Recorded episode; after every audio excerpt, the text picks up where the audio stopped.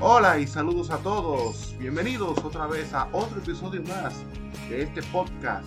Esto es El Jalón de Oreja de San Francisco de Macorís en la República Dominicana.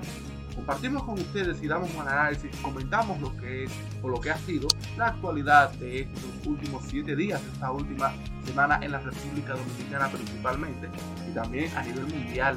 Tocamos las pinceladas de esos temas que de una u otra forma afectan e impactan aquí a la República Dominicana. Soy Daniel Villalona y conmigo está el profesor Carlos Paulino. Buenos días, buenas tardes, buenas noches, hasta buena de madrugada. Todo depende del lugar que nos escuchen. Estamos aquí para todos ustedes para escuchar un poquito más sobre la realidad que nos toca vivir en este pequeño globo en este hermoso lugar de la galaxia que nos ha tocado vivir, en este universo tan maravilloso. Aquí estamos para discutir nuestra cotidianidad que cada vez cambia más y en este nuevo orden mundial, según Joe Biden, hablar y ver los, el futuro que tendremos con las futuras generaciones. Mira, destacando que ayer pues aquí en San Francisco hubo un clima muy extraño, podríamos decirlo, ya que pues en poco tiempo cayó una tremenda lluvia y unos vientos muy fuertes aquí en San Francisco de Macorís. Creo que fue la primera vez en todo el año, ni siquiera en invierno, que pues registrábamos un nivel de lluvia de esa manera. Sí, fue al parecer un pequeño ventarrón. Fue algo parecido a lo que pasó, el tornado que pasó en San José de Ocoa un día atrás. Y también casi se forma uno en Montecristi, se vio la forma pero parece que no pudo negociar bien con el clima de abajo de la tierra, porque necesita un poco de tierra. En un cable como cable tierra. Se dieron algunas situaciones, mostró la pobreza que tienen estas ciudades, en donde se inunda de cualquier cosa, los letreros se cayeron, algunas cosas, también algunos árboles. Me imagino que las fincas de plátanos y guineo y hasta de cacao y algo menor, pero también el arroz puede de alguna manera afectado porque fueron vientos bastante fuertes en un corto tiempo. y un consejo a una persona que vaya que vaya en un motor o en un vehículo, lo recomendable es que vaya a un lugar seguro y no se quede en el vehículo. Porque eso puede, cuando se dan situaciones así, puede formarse un tornado. O sea, eso es casi. La probabilidad de un tornado de cero ahí se multiplican a un 70-80%. Cuando hay algo así. Y mucha gente lo estaba diciendo, que se sentía el vehículo meneando. Entonces imagínate con esa brisa pequeña de un ventarrón comparado con un tornado, que venga un tornado y lo agarre una persona. Y con este cambio de clima, puede ser que este país sufra eso, porque en el centro de Estados Unidos se están dando muchos tornados ahora. O sea, usted nada más tiene que chequear la prensa estadounidense y se va a dar cuenta de que sí, de que es raro el día que no le presenten dos y tres tornados nuevos que pasan a diario. Hoy pasó uno, si no recuerdo más, creo que en Tennessee, sí, en Tennessee. La ABC la presentó, lo presentó el hecho. Van a seguir pasando, el cambio de clima va a traer muchos cambios que mucha gente no está acostumbrada y puede hacer que fenómenos como ese lo empecemos a ver. Por eso yo apoyo la campaña de Jim Surier de unos satélites Dropper. sí. así que se llama. Sino Dropper. Dropper porque aquí muchas veces reaccionamos cuando llega la emergencia. Y puede que aquí lo estemos necesitando casi de emergencia. No se sorprendan, porque los tornados puede ser, aquí es raro que sucedan. Por en Puerto Rico hubo uno, era que recuerdo, la semana pasada. Sí. Y puede ser que aquí no veamos tanto como en el centro de Estados Unidos, pero que nos toquen 3 y 4 al año. No sería raro.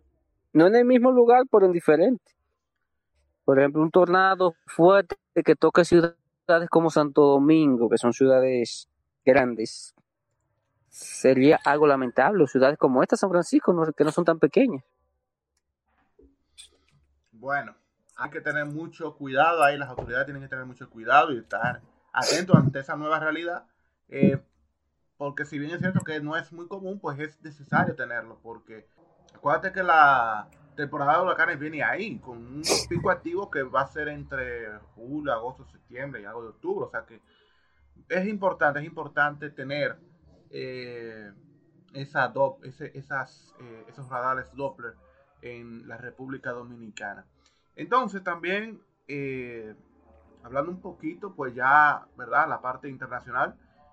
Bueno, ¿qué podemos decir de la guerra ruso-ucraniana? Bueno, la, la guerra de Rusia en Ucrania, que por cierto en Rusia no es una guerra como tal, ellos dicen otro nombre.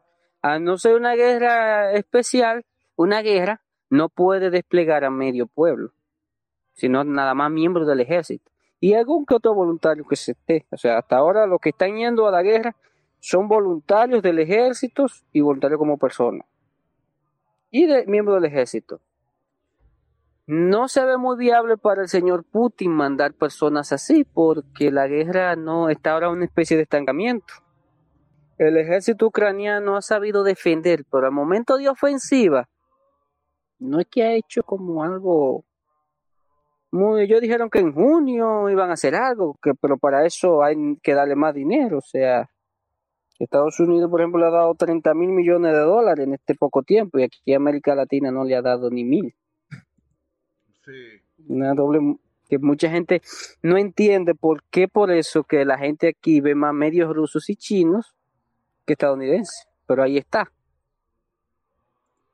O sea, no en Estados Unidos de alguna manera algo de desprecio. Algo que se está sonando ahora que que la CIA desmiente, pero se puede dar el caso que se puedan usar armas atómicas. Se puede existe una posibilidad por una sencilla razón de que hay muchas bajas y eso te limitaría la cantidad de bajas enormemente. Porque aún no tenemos la cantidad de bajas del ejército ucraniano, de la fuerza ucraniana. O sea, nunca se dice, nunca se dice eso. Y las imágenes que suben son muy limitadas. Puede ser que utilicen algún armamento limitado para cierta zona o que el ejército ruso decida hacer pruebas nucleares. Se puede. Se puede.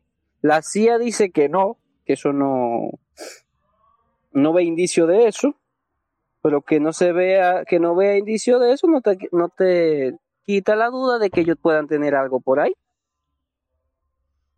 Y decidan utilizar. Es una situación que está ahí, o sea, no es que lo vayan a hacer. Pero en un momento dado, si el ejército ruso se ve acorralado, no piense que no lo vaya a utilizar.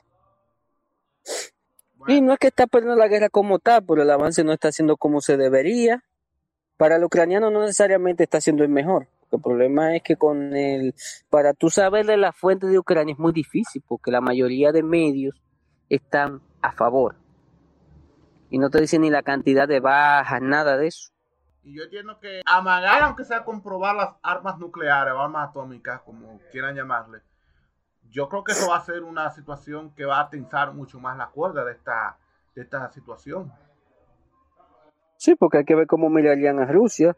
También tenemos que tener en cuenta que Rusia hay que ver hasta cuánto aguante y Occidente también hasta cuándo aguante, cuánto tiempo, porque tampoco es que le va a estar dando dinero y dinero. Exacto. Entonces Rusia, hay que ver si alguna vez, de alguna manera van a obligar a Ucrania que empiece a financiar pues eso llevaría su tiempo. Ya el día de la victoria, que es este 9, este lunes, mañana, mañana, qué día como el 27 de febrero para nosotros, ese día para Rusia y para buena parte de las repúblicas soviéticas y del ex república soviética y del antiguo y del antiguo pacto de Varsovia. Tiene alguna relevancia ese día como tal. Pero ahí está, Rusia está poniendo su fuerza, Estados Unidos está entrenando. Hasta ahora la situación está ahí. El ejército ucraniano está ahí. Vamos a ver qué tanto aguanta. Hasta ahora también Ucrania está teniendo problemas de combustible, lo cual puede ser que cause cierto problema. Bueno, y ahora saliéndonos de Europa, aquí ahora a nuestro entorno, un hecho muy lamentable que ocurrió en Cuba. Al parecer, pues explotó una tubería de gas. Una tubería allá en La Habana y destruyó un histórico hotel de Cuba y ha dejado ya más de 20 muertos. Sí, según estaba viendo ahí eran 26, el antiguo Hotel Saratoga. Sí. Que es un hotel que tiene su historia, fue hecho durante la decadencia ya de España en Cuba, porque Cuba duró hasta el año 900 allá. prácticamente. El hotel se construyó, mantuvo su esplendor hasta 1959, aunque ya parece que venía como cayéndose con la revolución, Fidel lo cerró, la gente lo invadió como es natural, lo convirtieron en una vecindad. Al caerse la Unión Soviética también se cayó la vecindad y decidieron reestructurarlo y volverlo un hotel cinco estrellas que uno de esos hoteles que muchos aspiramos ahí, pero nos resulta difícil. y, y porque en Cuba hay, cosas cinco estrellas. Mucha gente no lo cree, hay cosas que no le tienen nada que envidiar a cualquier lado. A Miami, por ejemplo, que está ahí.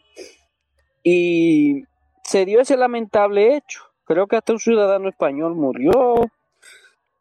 La mayoría de muertos son de La Habana y de la provincia de Holguín. Eh, están ahí, un caso muy lamentable, no es un atentado hasta ahora. Y no creo que la oposición cubana esté tan fuerte como para hacer algo así. Y además contra población tan indefensa como empleados de un hotel. Sí. La situación ha sido muy lamentable. Aún puede ser de que suba unos cuantos más, porque creo que eran 26 y la situación es muy lamentable. Son, son cosas que lamentablemente suceden y más instalaciones como esa tan viejas que no se le da un mantenimiento alguna vez adecuado, las tuberías eran las mismas de cuando se comenzó, que suceden cosas así. Eh, lo único que resta es pues enviar las condolencias a los familiares de esta tragedia y pues que el gobierno cubano pueda dar respuesta a cualquier tipo de verdad de explicaciones y de reparaciones para los afectados por este. Nosotros ahora pues vamos a tocar los temas de la actualidad aquí en la República Dominicana, lo que ha sucedido en esta semana aquí en el Jalón de Oreja. Quédense con nosotros.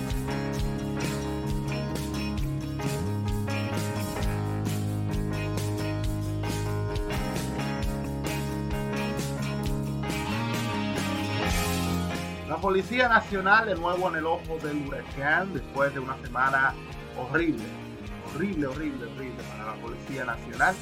Eh, el caso del joven eh, David los Santos, pues ha puesto la tapa al pomo a una situación que no se daba a conocer públicamente, o sea, era algo que quizás se mantenía por abajo, pero que pues demuestra en cierto modo una especie de brutalidad y de complicidad de, la de algunos agentes de la Policía Nacional. Porque este muchacho que fue apresado en un centro comercial de la ciudad de la capital, lo llevan a un destacamento, pasa cuatro días preso y al quinto día lo llevan y, y se reporta la muerte de este muchacho. Y hay muchas preguntas todavía, y hay, mucha, y hay una gran nebulosa, hay un gran eh, manto de, oscuridad sobre qué es lo que ha pasado en este y en otros casos similares que últimamente pues se han tenido que reportar, se ha reportado a través de los medios de comunicación eh, y que pues pone a la Policía Nacional en un descrédito, en un nivel de descrédito eh, increíble. Sí, porque aquí la policía lamentablemente, algunas personas la ven como fuerza de ocupación, no la ven como parte de la población como tal. Son hechos que pasaron muy lamentablemente con respecto al muchacho de Santo Domingo, porque son dos en puntos muy diferentes uno del otro. Uno fue Santiago y otro San José de Ocoa. Con respecto al de Santo Domingo, que es el que ha calado más, hasta ahora no se sabe con qué mujer que fue la que discutió. Dicen que fue con una señora hubo unas personas malintencionadas que subieron videos muy puntuales. Es dándole a un archivero, un golpe, recuerdo yo. Sí. Pero, y otro es caminando como bailando, que iba, no sé. Entonces después no entiendo cómo reaccionó, se puso así después por la otra. O sea, no se entiende. Entonces no han querido decir quién fue. Hasta ahora se tienen los sospechosos presos. Se ha comprobado que le dieron dos palizas uno primero la policía, otro los presos que estaban ahí. La policía no ha querido decir claro muy bien qué fue motivo real, porque dice que fue que voció algo, dijo algo. Pero no entiendo por qué lo dejaron amarrado en la celda. O sea, no algo. Se parece mucho a un caso que pasó durante el gobierno de Jorge Blanco, de un merenguero, el que grabó el famoso merengue El Muerto. Que pasó un hecho ahí bastante curioso, que lo trancaron con unos presos, dieron una paliza y en el hospital un guardia lo mató. Ese es Tony Cebal, ese caso Tony Cebal que pues se hizo referencia eh, precisamente en esa semana por los hechos que habían pasado. Porque cumplía, y coincidencia de la vida, cumplía años ese mismo, esos, estos mismos días que pasaron estos hechos. Wow. Que fue un lío grandísimo. Entonces, con este muchacho, con una policía que yo lo he dicho, no tiene capacidad, no tiene capacidad nada. Esa reforma policial que se puso ahí, lo que, la, lo que sugerieron eso, por buenas malas intenciones que tienen, si no se implementa, no va a hacer nada. O sea, se hizo un análisis, no se hizo muy público qué era lo que se pedía, ni nada de eso. Y no se ha visto como algo que se plantee como tal. Entonces, es una situación de unas Fuerzas Armadas, que son Fuerzas Armadas, que no se tiene esa capacidad como tal, ellos no tienen esa capacidad de reaccionar. De casos así era, se daban antes muy comúnmente, años atrás, pero me que ahora con las redes sociales, un medio de comunicación tan empoderado, no se va a quedar eso así como así.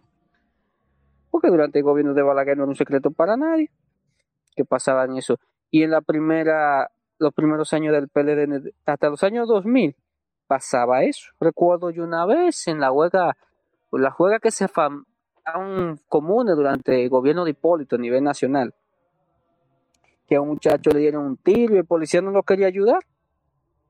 No lo quería y se veía ahí diciendo que ahora ese video lo hubieran subido y eso pasa ahora.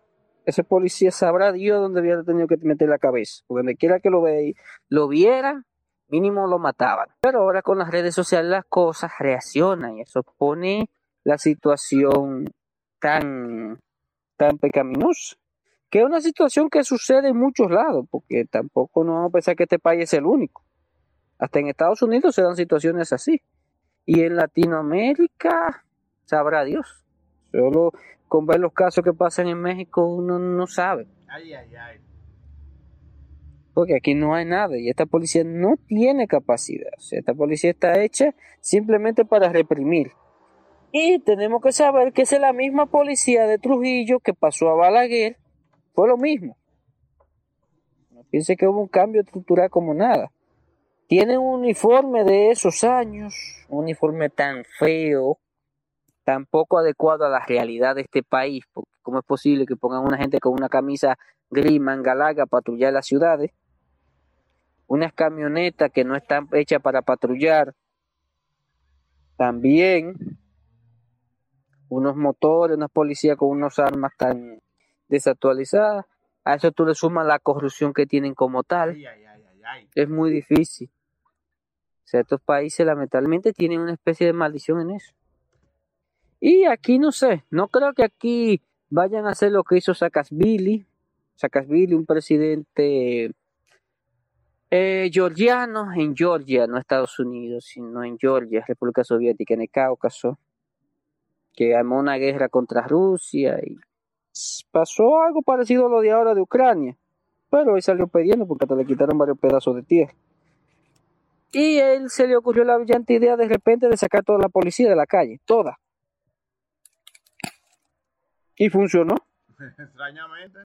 Pero en México, el señor, ¿cómo que se llama? Que estaba antes que Peña Nieto, el Eh, borracho, Felipe Calderón. ay, ay, Felipe ay. Calderón. Sí, sí. Felipe, Felipe Calderón quiso inventar lo mismo y miren dónde estamos. Bueno.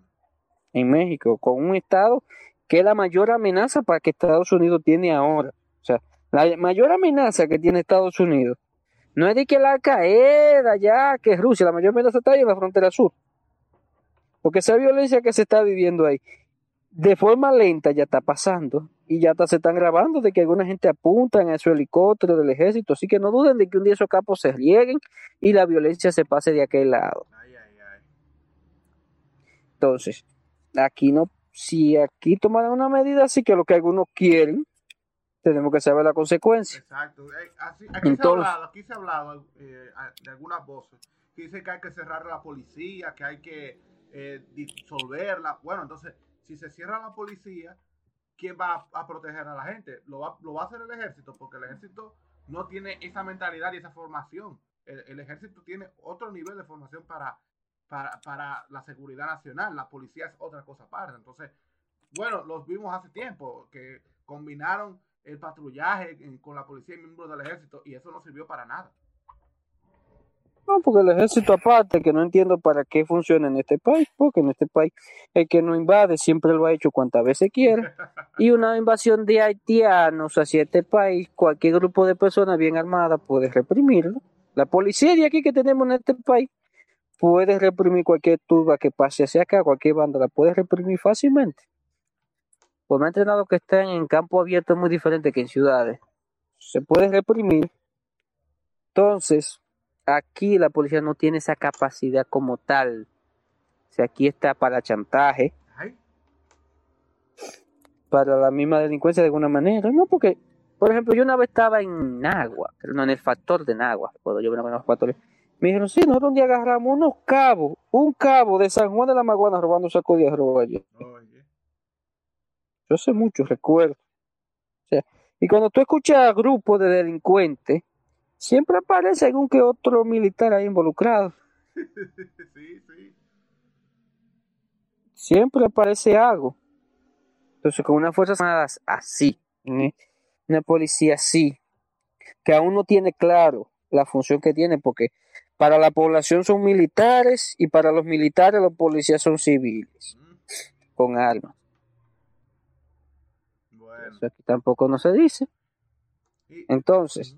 Con esas fuerzas armadas ahí, que están hechas para reprimir, casos como ese, en donde lamentablemente va a volver a pasar, no volvamos locos, eso volverá a pasar otra vez y otras veces, porque son hechos muy lamentables, con una policía entrenada para eso, no esperemos mucho. Y más con casos como ese que no sabemos bien qué fue lo que pasó. Exacto. ¿no? No sabemos si fue que alguien le pagó a la policía, no se sabe. Cabe, casi toda hipótesis cabe. Porque la paliza que le dieron no fue la de un- no fue la paliza de a una gente que estaba hablando improperio allí, porque cuánta gente nos llevan preso y voceaba ese coso. Y ellos lo dejan ahí, pero te le dieron golpe para matarlo. Y lo entran amarrado ante unos presos que no deben hacer lo mismo. Entonces, ¿qué pasó ahí? ¿Quién fue la doña con que ella discutió? Así mismo es. ¿Qué es? Si es esposa de algo, ¿qué fue? ¿Por qué se puso violento allá en la Agora Mall? Que por cierto, Agora Mall debe estar lamentando por todos los lados que había pasado eso, porque una más se le están juntando gente cada rato a protestar frente a ellos ahí. El negocio no funciona bien cuando tú ves gente que hace eso de vez en cuando. Entonces, mientras sigue esta situación así, aquí la policía es muy difícil. Porque le digo, la policía aquí está, prácticamente la función de ellos básicamente es reprimir. Digan lo que digan, aquí está para reprimir como tal. Y una población con grado de educación tan bajo no nos vamos a sorprender.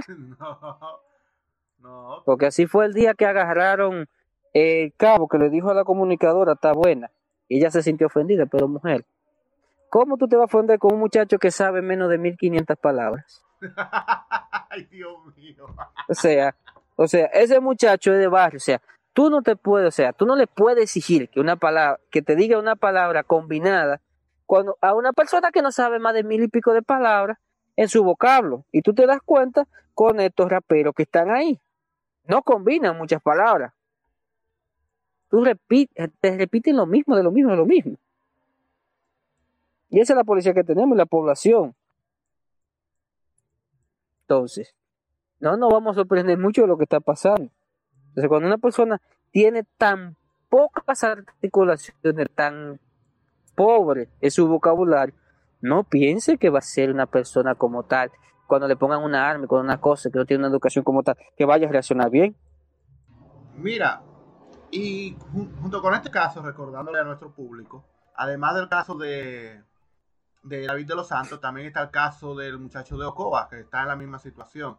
Entonces, a propósito de, de este caso y de todo esto, y estos crímenes, ¿verdad?, en los cuarteles de la policía, pues en esta semana el gobierno, eh, desde eh, a través del ministro de Interior y Policía y un asesor ahí que tienen, pues han anunciado unas medidas que son parte de lo que es la reforma que el gobierno ha emprendido por, eh, para la Policía Nacional. La gran pregunta es si esas reformas van a seguir o si es, este intento será otra vez un intento fallido para reformar una institución que no se sabe cómo, cómo salir de ella y si, y si, como dije al principio, si se elimina, pues no se sabe cuál será la consecuencia.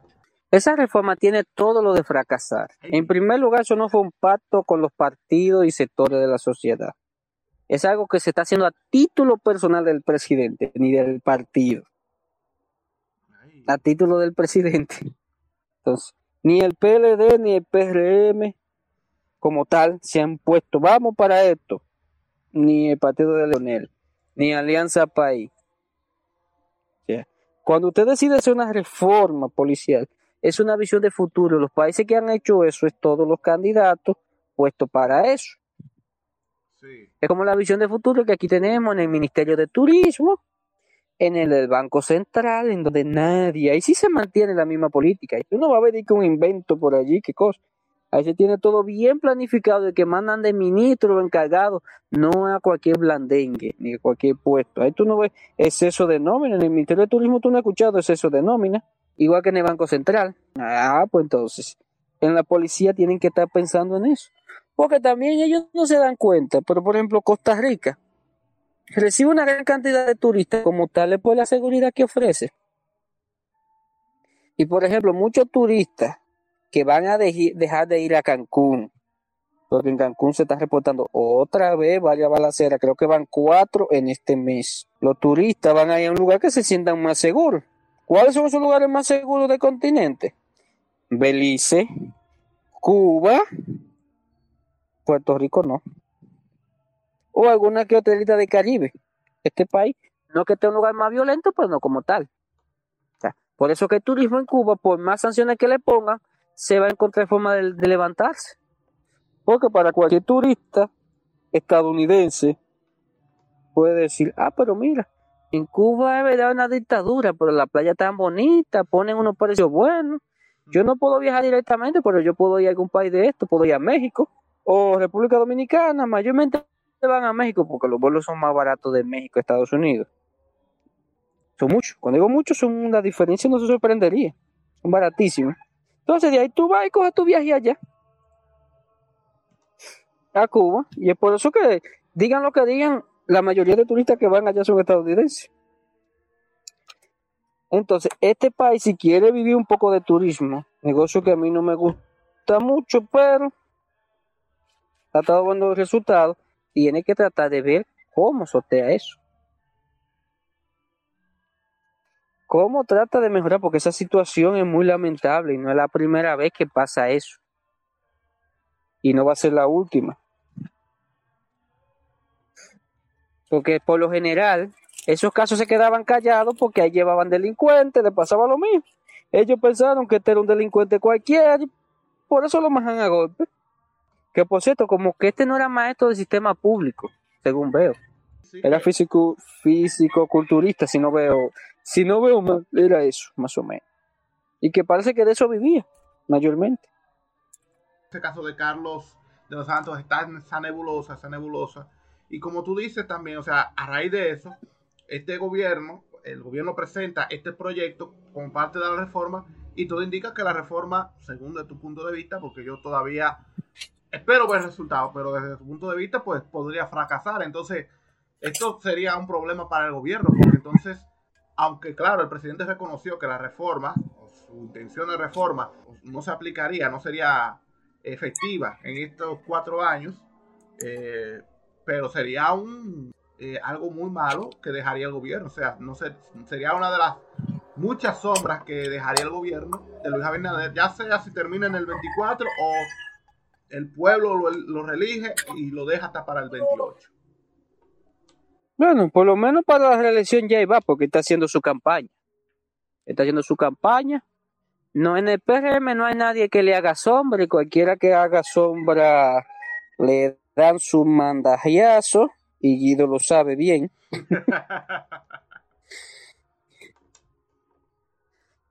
y, y la oposición yo no le veo capacidad, sí, porque Margarita la pobre no. Ya, después que apoyó a Gonzalo se muere. Leonel tiene un futuro más feo y disculpen si se ofenden, pero sería como una prostituta que decidió convertirse en monja. Se decidió a convertir a monja y digan, ah, pero esta mujer, ¿por esta mujer es una prostituta? ¿Qué cosa? ¿Qué? El pasado de Leonel es todavía peor que una mujer así. O un señor que se vuelva sacerdote.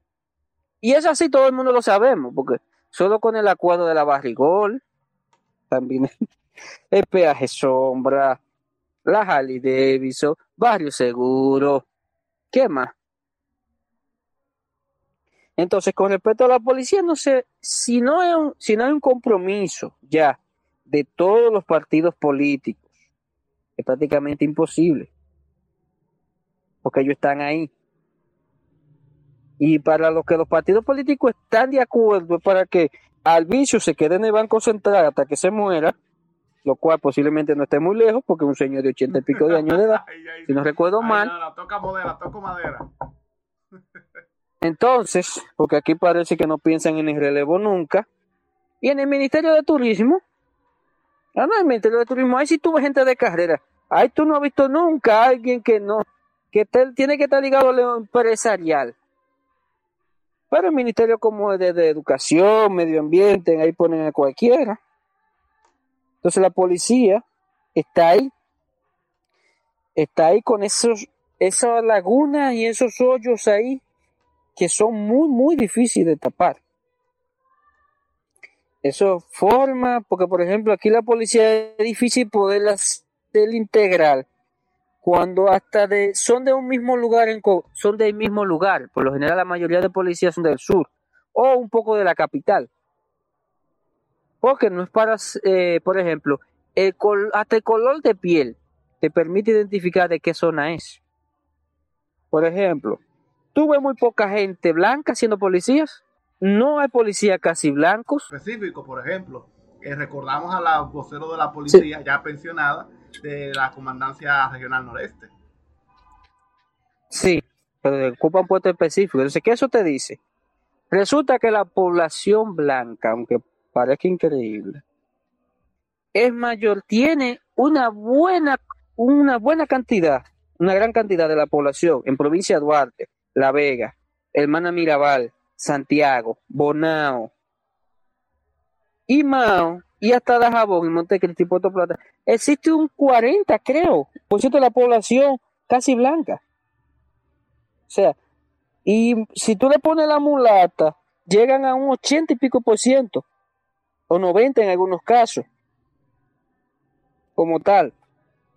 Entonces, ¿qué pasa? Esta es la segunda región más habitada del país. Aquí la gente no le está, o sea, la gente aquí, la policía, no le ve esa importancia, no le ve ningún sentido. Y por cierto, la poca gente blanca que tú ves, están en el ejército ocupando puestos de paracaidistas, O de piloto. marín. Ahí sí tú ves blancos, por ejemplo. Entonces, cuando tú ves eso, ¿qué te está diciendo? La policía aquí está viendo para la persona más pobre, para el más insignificante como tal. Aquí la mayoría de la policía vienen de la zona sur como tal. Por eso es que tú puedes ir a cualquier pueblo de la región sur y es raro que tú no te encuentres en cada paraje uno y dos que sean policías de esos lugares. Aquí, posiblemente, en el Cibao, tú vas a 10 parajes y encuentras uno o dos parajes que tienen personas que son policías. Y en los barrios ni decir. Aquí se pueden contar los barrios que vivan tres y cuatro policías viviendo ahí. Que sean de ahí. Bueno, Y, y, en, y en las urbanizaciones mucho menos. bueno, Coroneles que son asignados y alquilan una casa ya. Entonces, cuando tú ves esas formas, esa, de alguna manera esta segregación entre una policía que está hecha para la gente más pobre, para reprimir a los más pobres. No vamos a esperar que vaya a dar una cosa. Y cuando se dan órdenes, se dan cosas, pasan cosas malas. Y eso lo vimos con el caso de David Ortiz.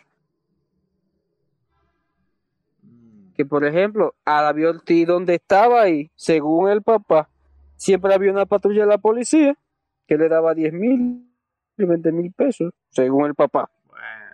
Y ese día no estaban ahí, se fueron 10 minutos antes. Entonces, cuando te fijas, eso es así. Entonces, este país para eso tiene que empezar esa reforma estructural fuerte. Y yo supongo que lo de la comisión tomaron eso en cuenta, hasta lo racial.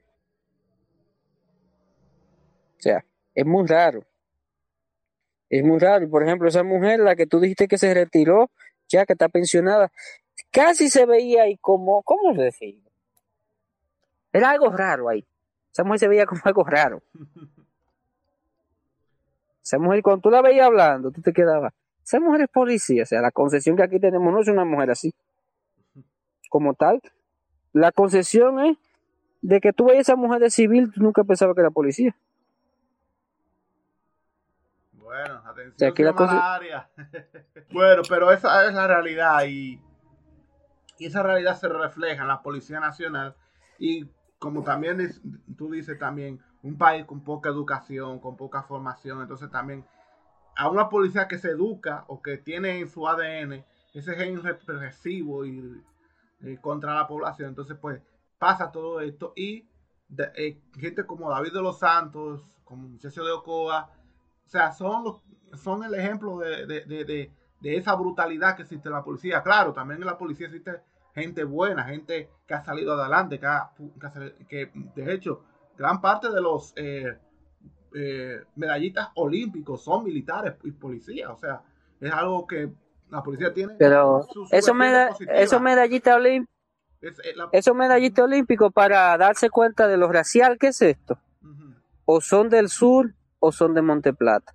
¿Qué, ¿Qué pasa? El sur es la zona más pobre de este país, Monteplata es la zona más pobre de este país. Marilady Paulino, que de Baní, ¿dónde está Baní? Pero no es una zona tan pobre tampoco. No, pero si es si está por ahí.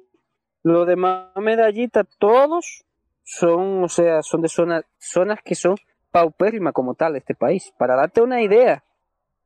Porque donde vive Mary Lady ni televisión tenía. Sí, sí.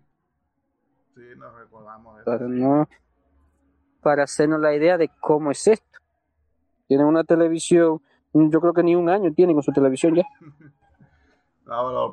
eso fue ahorita estos días. Pero esa es la realidad de la policía y vamos a esperar entonces cómo se desarrollan estos acontecimientos. Por un lado, estos casos, a ver cómo la justicia los trata, cómo la justicia determina qué fue lo que realmente pasó. Y por el otro lado de la Policía Nacional, a ver qué va a continuar, qué va a surgir, qué va a provocar.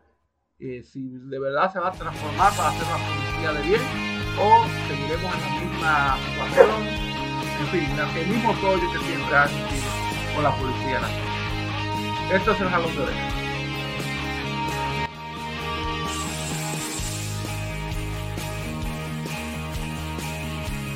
Finalizamos otro episodio más de este podcast de Jalón de Oreja. Hoy hablando sobre principalmente el caso que ocurrió en esta última semana y como siempre pues, eh, una pincelada a lo que ocurre a nivel internacional. Nosotros agradecemos que nos hayan acompañado durante todo este episodio y, los, y les hacemos la invitación para que en el próximo episodio pues, nos acompañen en otro episodio más de este podcast. Eh, quiero llamarles a ustedes pues a que compartan este episodio, a que pues eh, lo compartan en sus redes sociales y eh, den sus comentarios también en, nuestras redes sociales personales sobre cualquier cosa que ustedes crean que este podcast pues si están a favor, si están en contra, si tienen algún comentario pues para que este podcast siga creciendo, pues nosotros lo aceptamos como siempre. La, como siempre he dicho, a disfrutar la semana, a trabajar, a generar PIB. Vamos, señora, a generar PIB. Vamos, aunque se ha vendido una naranjita, un limón, una paletera, vamos a generar PIB para disfrutar el fin de semana gastando y vaciando los bolsillos. Entonces, vamos, vamos a disfrutar como tal, vamos a generar, a disfrutar con moderación, a estar atento a todas las situaciones que se dan tanto en lo meteorológico como lo internacional. Estar ahí viendo a ver, ya la temporada ciclónica está cerca. Vamos, vamos a disfrutar todo y a generar PIB, como dice el profesor Oscar. Sí, y mira, también a la gente en recordarle que eh, todavía tenemos el COVID, tenemos, estamos en pandemia de COVID, aunque no tenemos medidas, ¿verdad? No tenemos medidas restrictivas, pero pues la gente tiene que seguir cuidándose del COVID-19. ¿eh? Sí, a cuidarse que el COVID está por ahí mirando, observándonos desde, desde las sombras, como dice. Así mismo, no hay que guardar la guardia que después nos agarra asando batata, ya tú sabes. Sí. Pues nada, eh, gracias por su sintonía y nos vemos entonces en el próximo episodio de este podcast El Jalón de Orejas.